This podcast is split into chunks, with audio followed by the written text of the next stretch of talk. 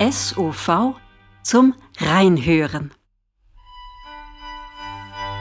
Ein Podcast des Symphonieorchester Vorarlberg.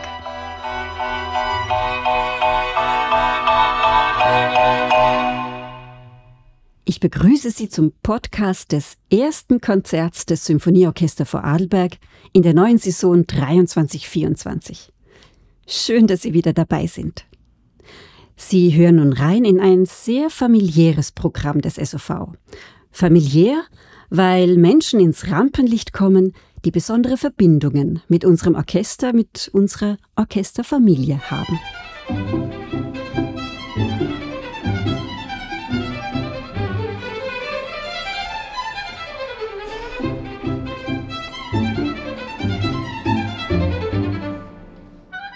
Sie können das Konzert 1 am 30. September im Montforthaus in Feldkirch und am 1. Oktober im Festspielhaus Bregenz erleben, wo das Orchester ganz intensiv und auch sehr selbstständig miteinander und ohne Dirigent musizieren wird.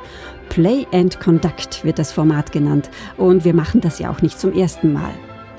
Zum ersten Mal aber leitet unser langjähriger Konzertmeister Hans-Peter Hoffmann das Konzert aus dem Orchester heraus.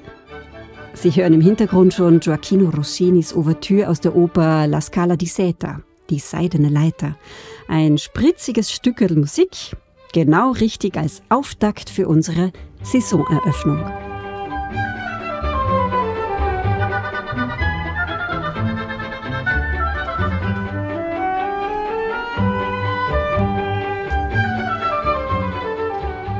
Hans-Peter Hoffmann war bis zum Jahr 2013 15 Jahre lang Konzertmeister des SOV und hat in seiner Vorarlberg-Zeit das musikalische Leben im Land auch in anderen Ensembles mitgestaltet. In regelmäßigen Abständen kommt er nun nach Vorarlberg zurück und hat mir hier seine Gedanken zum Play and Conduct offenbart.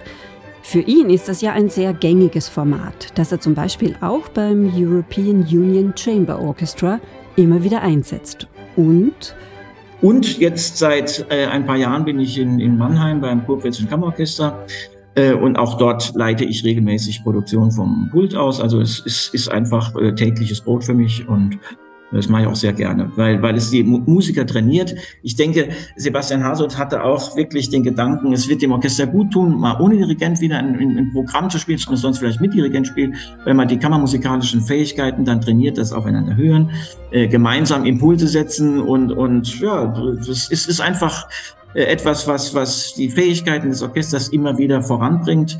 Äh, kann man überall auf der Welt beobachten. Mehr und mehr Orchester machen das jetzt regelmäßig, weil sie merken, es tut ihnen unheimlich gut. Und dann hat ehrlich gesagt ein Dirigent, wenn er dann kommt, noch leichteres Spiel, weil er dann mit einem Ensemble äh, zu tun hat, das irgendwo gewöhnt ist, ähm, natürliche Reflexe des Aufeinanderhörens und Reagierens mitzubringen. Und äh, wenn man dann als Dirigent einen Impuls setzt, äh, überträgt es das umso leichter. Also eigentlich eine gute Sache.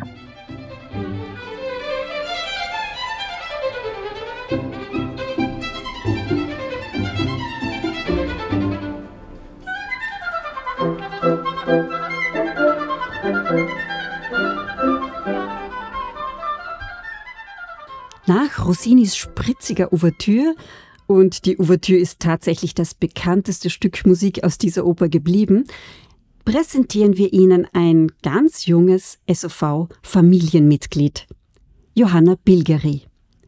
Die Fagottistin studiert an der Universität für Musik und Darstellende Kunst Wien und hat schon einige wichtige Preise gewonnen. Sie war Wiener Symphonikertalent und ist seit diesem September fixe Akademistin bei den Wiener Philharmonikern. Seit vorigem Jahr ist sie eben auch Mitglied im SOV und da sitzt sie meist sehr weit hinten im Orchester. Nun freuen wir uns, dieses Vorarlberger Talent vor den Vorhang zu holen und zwar mit einem Grand Concerto für Fagott von Johann Nepomuk Hummel.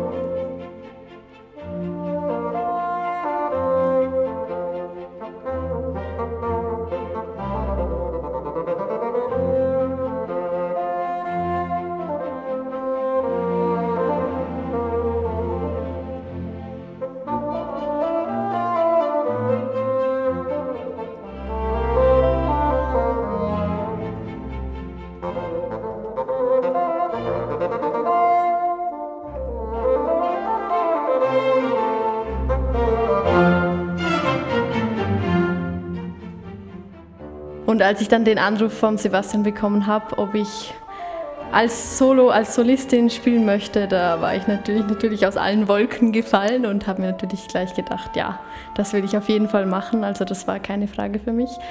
Und ja, also für mich ist es wirklich eine große Ehre, weil ich ja auch hier aufgewachsen bin und das SOV mich in gewisser Weise schon das ganze Leben lang begleitet, weil mein Vater auch Soloposaunist dort ist und ich auf sehr vielen Konzerten war und für mich war das immer schon irgendwie so ein Traum, mal mitspielen zu dürfen. Und dann bin ich ins Konservatorium gekommen und durfte dann durch meinen Professor mitspielen. Und es wurde dann immer öfters und eben jetzt als fixes Mitglied und sogar als Solistin also es ist mir wirklich eine große Freude, dass, ich, dass mir das ermöglicht wird. Ist dieses Konzert von Hummel ein Klassiker fürs Fagott? Ja, es gehört auf jeden Fall zum Standardrepertoire dazu. Natürlich mit Mozart, Weber, Hummel, das sind schon so die großen klassischen bzw.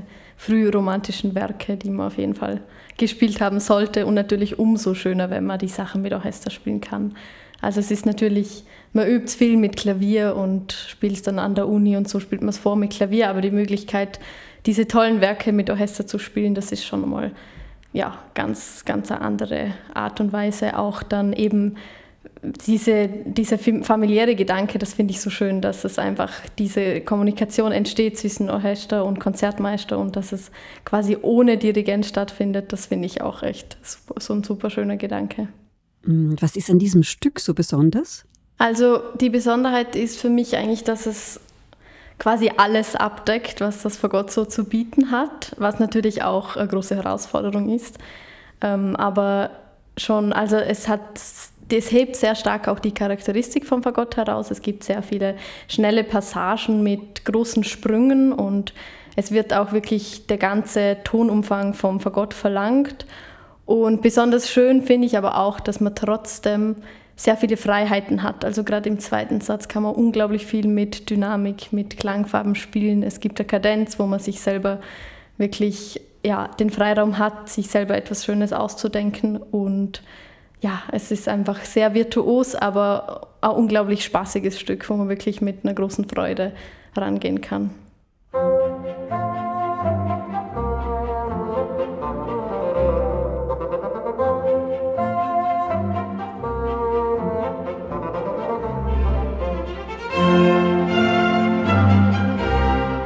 Derart spannendes Stück fürs Fagott komponierte Hummel, obwohl er selbst ja eigentlich ein Virtuose am Klavier war, unterrichtet unter anderem von Mozart und Salieri. Als Klaviervirtuose genoss er viele Jahre einen hervorragenden Ruf und unternahm größere und kleinere Konzertreisen. In Wien, wo er lange Zeit wirkte, konkurrierte er mit dem dortigen Stern am Virtuosen- und Komponistenhimmel, Ludwig van Beethoven. Hummels Kompositionssprache ist einerseits klassisch geprägt, kann aber ebenso früh romantisch sein. So ist es auch in seinem Fagottkonzert, das er dem Wiener Instrumentenbauer und Fagottisten Raimund Griesbacher gewidmet hat. Griesbachers Wissen und Können auf dem Fagott sind sicherlich in die Komposition mit eingeflossen. Ganz klassisch folgt das Fagottkonzert dem dreisätzigen Formschema eines Solokonzerts. Im Allegro Moderato stellt das Fagott nach einer kurzen Orchesterexposition das singende Hauptthema vor. Darauf folgt ein Tutti-Motiv des Orchesters, das für eine klangvolle Eröffnungsszene sorgt. An zweiter Stelle steht eine Andantino e Cantabile zu spielende Romanza. Das Finale, ein Rondo, versprüht dann zum Abschluss lebhaftes Tanzflair.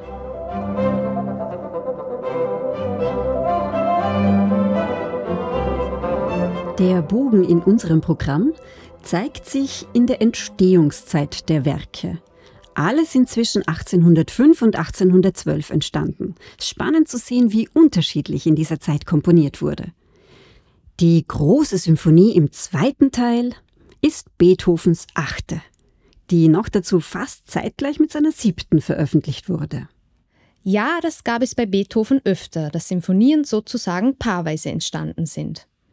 Man könnte meinen, Beethoven hat seine Einfälle einfach je nachdem, wie sie geartet waren, also was für eine Stimmung, was für ein Gefühl sie vermittelten, entweder dem einen oder dem anderen Werk zugeordnet. Eine Art kompositorisches Recycling, wenn man so will.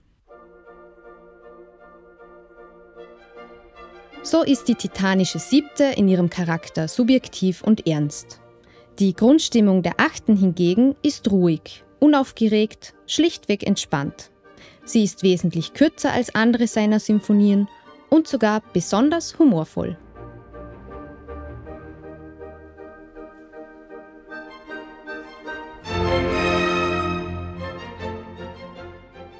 Und äh, da freue ich mich schon drauf, weil das ist ein, ein spritziges Werk.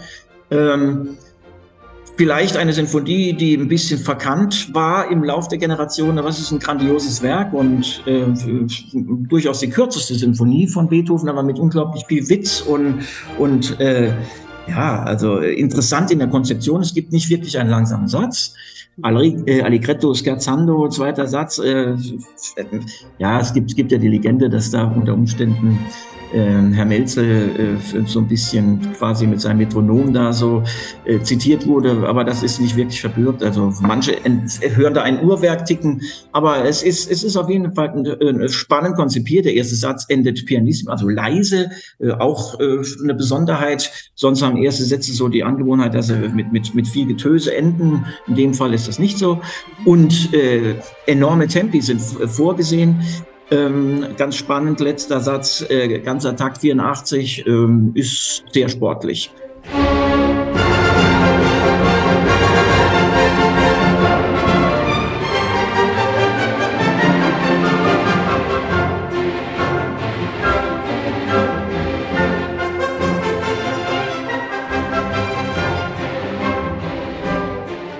Zum Thema dieses Konzerts nämlich dem so ganz besonders familiären Charakter, hat mir Hans-Peter Hoffmann auch noch Folgendes verraten. Und das ist ja auch was, was das Orchester ähm, prägt und auch ausmacht, dass es da wirklich einen familiären Charakter gibt. Ähm, das hat man nicht in jedem größeren Orchester. Ähm, es kommt immer drauf an, es, es, liegt dann halt auch immer an den Personen, aber äh, es ist halt hier eine gewachsene Tradition, dass alles durchaus familiär ist, äh, auch professionell, absolut, aber eben auch familiär. Äh, die Atmosphäre ist immer gut, ähm, das Miteinander ist schön, Probleme gibt es immer mal, das ist normal, das ist, lässt sich nie vermeiden, aber im Grunde äh, ist immer ein sehr angenehmes Arbeiten. Und die, die, die Atmosphäre ist einfach wirklich schön. Das sagt auch jeder, der mit dem Orchester mal arbeitet.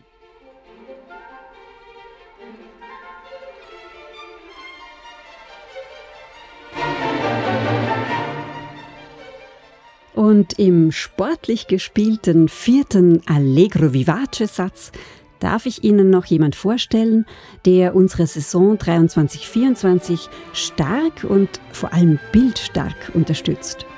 Sie haben es vielleicht schon an unseren Plakaten und Programmheften gesehen. Es hat sich etwas verändert. Nachdem Harald Gfader vier Jahre lang die Bilder zu unseren Konzerten lieferte, hat das SOV nun den Bregenzer Künstler Marbot Fritsch angefragt. Er stellt viel in Vorarlberg und Umgebung und in Wien aus, auch in Graz, Köln, Frankfurt, Chicago, Montreal und Paris stehen auch auf der langen Ausstellungsliste. In Bälde wird Sarajevo dazukommen, wie er mir verraten hat, und zurzeit ist er unter anderem Kurator der Kunsthalle Froh im ORF Landesfunkhaus in Dornbirn und er wird am 7. Oktober seinen Katalog mit einer Werksübersicht der letzten Jahre präsentieren. Marbot, wir sind mit einigen Vorgaben auf dich zugekommen. Wir brauchen Bilder für sieben Konzerte und eine Übersicht und wir machen daraus Plakate und Programmhefte. Wie bist du an dieses Projekt herangegangen? Also es ist nichts anderes, wie wenn ich für ein Kunst- und Bauprojekt arbeite. Äh, da muss ich, habe ich einen Plan davor und äh, äh gehe dann an, an, die Geschichte heran. Ich habe gewusst, da gibt es ja keinen Raum, da gibt es eigentlich nur einen Klang und ich muss auf den Klang reagieren und der Klang hat diese Musik.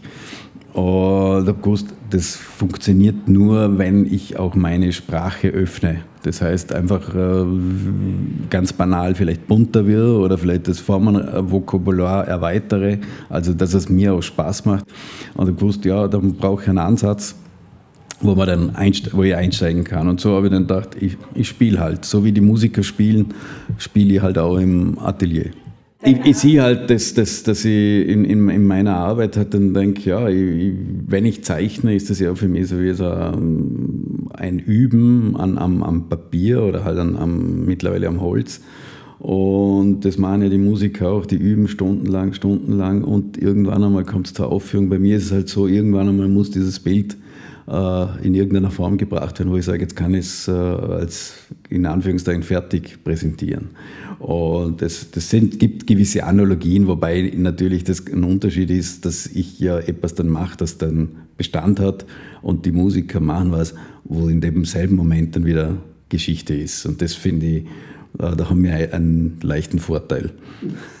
finde ich, so mache ich es ja. Darum bin ich ja bildender Künstler geworden, weil ich denke, wenn man die haben es so schwer, die üben, üben und äh, in dem Moment, wo es dann die Aufführung ist, ist es vorbei. Das ist schon spannend, diese zwei Welten, ja, wo ich dann geschaut habe, wie, wie kann ich das verbinden für mich, äh, halt, wie kriege ich dann Zugang. Und dann wird gar nicht so viel nachgedacht, sondern dann wird einfach gearbeitet und dann, wird, äh, dann schaue ich, in welche Richtung sich das äh, entwickelt. Marbot, jetzt kommt eine schwierige Frage. Bist du zufrieden mit den Ergebnissen? Ich merke, wenn ich dann, ich, mir erschreckt es eigentlich immer, wenn ich die Bilder im öffentlichen Raum sehe. Also es ist wirklich, es ist immer so, das bin ja ich. Oder weil es doch, äh, das SOV macht ein gutes äh, Marketing, macht viel Werbung im Land und dann taucht man da irgendwann eine Litfaßsäule, äh, stoßt man auf so und das freut einen. Und denkt man, das ist ja von mir. Und auch wissend, dass das halt ein Teil einer grafischen Gestaltung ist, aber es ist eine, eine mutige Geschichte, wo man sieht, das ist definitiv, hat das was mit Kunst zu tun. Das ist nicht eine Illustration, finde ich, aber ich denke, das ist eigentlich mein Ausdrucksmittel.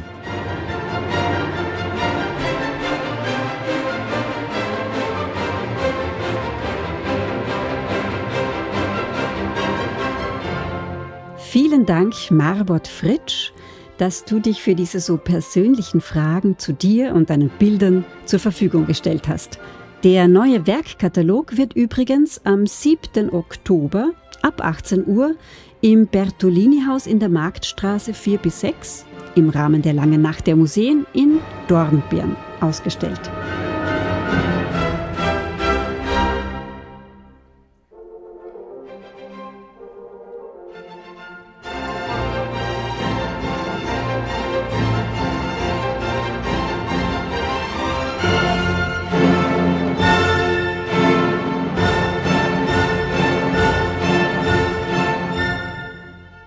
Dank auch an Hans-Peter Hoffmann, an Johanna Bilgeri und an Johanna Kohler, die mit viel Wissen und Expertise das Entstehen dieser Episode 13 unterstützt hat.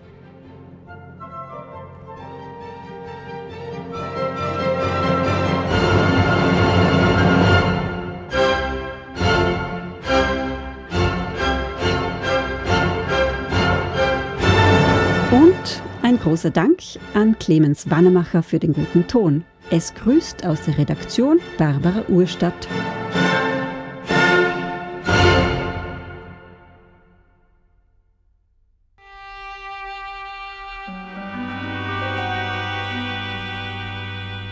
SOV zum Reinhören. Ein Podcast des Symphonieorchester Vorarlberg. Música